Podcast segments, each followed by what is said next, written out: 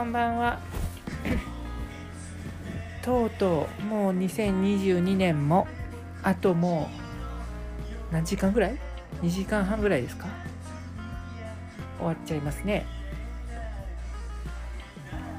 さあ2020年22年最後のポッドキャストですけど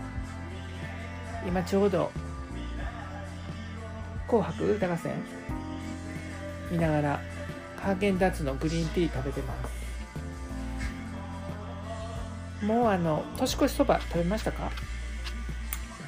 私はもう食べましたよ。まあそば食べるとねあったかいんで冷たいものが食べたくなりますんでね。グリーンティー抹茶めちゃめちゃ美味しいです。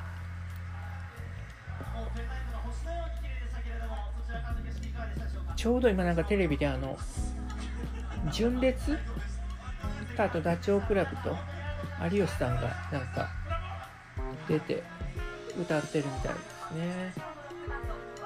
藤井風見たかったんだけどもう出て出たんかな？昔は「紅白」をね小学生ぐらいの時はやっぱり見たい歌手がいてそれまでにお風呂入ってきなさいとかって感じでもう大晦日だけ夜遅くまでね起きれるのを許されてたっていう、まあ、そんな感じやったんですけど、まあ、なんか2022年はいろいろ振り返るとまあ大変な1年でしたよね。やっぱり一番まあ心が痛いのはやっぱりこうウクライナのウクライナの戦争、まあ、ロシアの侵攻ですよね。まだ続いてるみたいですしまだ続いてますしなかなか収束が見えないわけですけれども、まあ、そのね、あのー、ことがまあよそのね国のことじゃなくってやっぱりその日本であれば、まあ、例えば物価高とか、まあ、その生活に直結したりすることがあったりして、まあ、やっぱりこう世界のことと、まあ、日本のことがやっぱりつながってるんだなっていうのをすごくこう実感した。1年でもあったかと思います。あとはまあそうですよね。あと夏でしたっけ？安倍さんがねあの暗殺っていうんですかねされましたけれども。まあやっぱりこう民主主義のなんか危機というか、まあ、とてもこう不安になったこともねありました。あとはそうですねまあ明るいニュースといえば、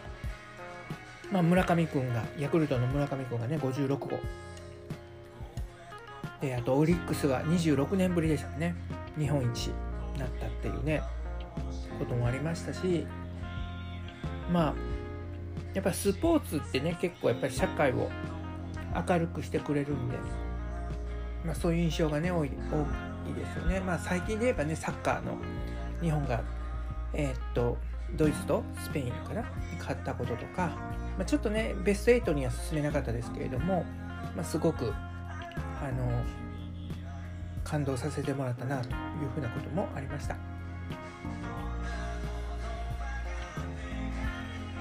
まあ、あとはそうですね。あの、やっぱりコロナのことが、やっぱり、ここ数年、いろいろと私たちの生活をこう制限している部分はありますけれども、まあ、今年はようやく3年目に、まあ、いろんなものが、まあ、日常に非常にこう近くなったっていうことでその、まあ、ちょっとずつですけれどもね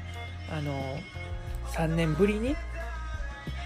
そのコロナ以前の、まあ、生活に戻りつつあるなっていうところが、まあ、結構プラスかなと思います。ただ、まあ、やっぱり今も非常に、あの、また感染者も増えてますしそれこそうちの甥っ子なんかもね今まさにこう今日もちょっと連絡してみたらすごい体だるいとかまあ、あの鼻水ぐらいであとはだいぶ楽になったみたいなことを言ってますけれども、まあ、やっぱりまだまだ身近な問題として問題というかね心配事としてあるかなというふうには思います。まあ、私個人のこととしてはですねあの今年今やってる仕事がちょっと一段落つくというかあの一旦終了するので2023年度ちょっと環境がだいぶ変わるのかなっていうふうなところがねありますけれども、まあ、引き続きね楽しくあの笑顔の絶えない一年にしたいなというふうに思ってます。まあ、そんな感じであのまあいい1年だったかなっていうふうにねあの振り返ると思ったりします。明日はね元旦2023年1月1日、えー、突破しのポッドキャストは、まあ、明日の朝今実家にいるんですけど実家の近所の神社にお参りに初詣に行くですけれども、まあ、その道中ちょっとポッドキャストでいろいろ喋ってみたいなと思ってます。はいそれでは皆さん良いお年をお過ごしください。じゃあねバイバーイ。